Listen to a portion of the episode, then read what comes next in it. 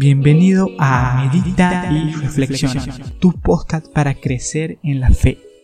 Aquí encontrarás reflexiones, devocionales y enseñanzas 100% prácticas y dinámicas. Inicia tu día, felices actividades diarias escuchando estos audios que te motivarán e inspirarán para vivir la aventura de la vida a través de la voluntad de Dios. Muy bien gente, nos encontramos en un capítulo más. Desarrollo personal, medita y reflexiona. Desarrollo personal cristiano. Estamos aquí, otro capítulo más. Eh, primero, antes de empezar, quiero aclarar que por ahí el audio no va a ser totalmente limpio, va a haber sonido de fondo. Estoy en mi trabajo, realmente se me está complicando el grabar podcast. Eh, no sé si lo habrá visto los últimos tres episodios, por ahí el audio tal vez ha diferido la calidad porque lo grabo desde la tablet y por ahí estoy cerca de la calle, pasan vehículos, estoy en mi trabajo. En un tiempo libre me voy haciendo el espacio para grabar lo que uno lee, la parte del, de su diario reflexión a través del devocional y, no perder este espacio, esta comunidad que, que va creciendo de poco en poco, que se va escuchando. Me alegro que, tomes el tiempo, que tomes este hábito de, escuchar podcasts que a mí me encanta. Eh, ponerme los auriculares antes de dormir, Creo que el autoeducarse es muy importante. Sin más, sin más nada que decir, eh, lo que te quiero hablar hoy es sobre la capacidad de, de poder ser estratégicos en la vida. Y como principal factor o como principal recurso siendo nosotros, nuestra persona, nuestro interior, nuestras emociones, nuestras ganas y nuestras fuerzas. En Salmos eh, Salmo 19:12 dice lo siguiente. ¿Quién podrá entender sus propios errores? Líbrame de los que me son ocultos.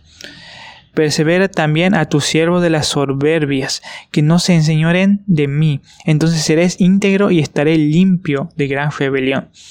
Sean gratos los dichos de mi boca y la meditación de mi corazón delante de ti, oh Jehová, roca mía y redentor mío.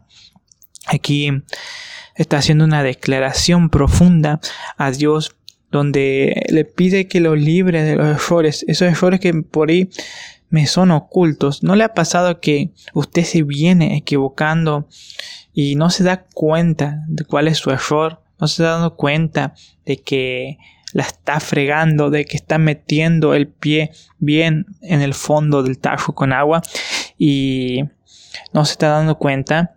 Y todo eso te está tal vez postergando, te está arruinando en, la vida, en términos generales, en el trabajo, en el estudio, en el ministerio. Y por ahí eh, la soberbia de no darse cuenta que se nos enseñorean. Ahí el salmista está reconociendo la parte humana de nosotros y el saber la soberbia, los errores, el orgullo, ¿no? Querer reconocer muchas veces que la, nos venimos eh, equivocando, la capacidad de no hacerse responsables y poner excusas al contexto, a, ciertas personas o a circunstancias que nos pasan y que por eso no, estamos haciendo las cosas bien. Creo que nosotros somos los principales responsables y para poder ser estratégicos en la vida, para poder hacer las cosas eh, mejor, debemos principalmente trabajar en nosotros mismos, a través de Dios, a través de lo que Dios puede hacer y dejándonos hablar dejándonos disciplinar, dejándonos corregir por, lo que el Espíritu Santo nos hable en nuestra vida. Eh, dice que las soberbias no se enseñorean de mí, entonces seré íntegro, dice, y estaré limpio de gran rebelión. Sean gratos los dichos de mi boca y la meditación de mi corazón delante de ti. Eh, hay un libro, un libro que es bastante antiguo, pero que sigue siendo vigente. Tengo entendido que lo escribió una persona que en, hace unos siglos atrás y es el arte de hacer la guerra. y él dice, eh, todo el mundo elogia la victoria en la batalla, pero lo verdaderamente deseable es poder ver el mundo de lo sutil y darte cuenta del mundo de lo oculto, hasta el punto de ser capaz de alcanzar la victoria donde no existe forma. Tal vez no existe forma en tener éxito si seguimos actuando, si seguimos teniendo esos errores ocultos. Tal vez no existe forma de crecer espiritualmente si es que no dejamos ciertos hábitos. Pero el darte cuenta de esos errores te lleva a una victoria. Darte cuenta de lo sutil, de lo que no se ve por arriba, sino algo que está por debajo del manto de lo público. No se requiere mucha fuerza para levantar un cabello. No es necesario tener una vista aguda para ver el sol y la luna, ni se, ni se necesita tener mucho oído para escuchar retumbar el trueno. Lo que todo el mundo conoce no se llama sabiduría. La victoria está sobre lo, sobre lo demás obtenida por medio de la batalla, que no se considera una buena batalla una buena victoria, perdón. En la antigüedad, los que eran conocidos como buenos guerreros vencían cuando era fácil vencer. Si solo eres capaz de asegurar la victoria tras enfrentar a un adversario en un conflicto armado, esta victoria es una dura victoria. Si eres capaz de ver lo sutil y de darte cuenta de lo oculto, irrumpiendo antes del orden de batalla, la victoria así obtenida es una victoria fácil.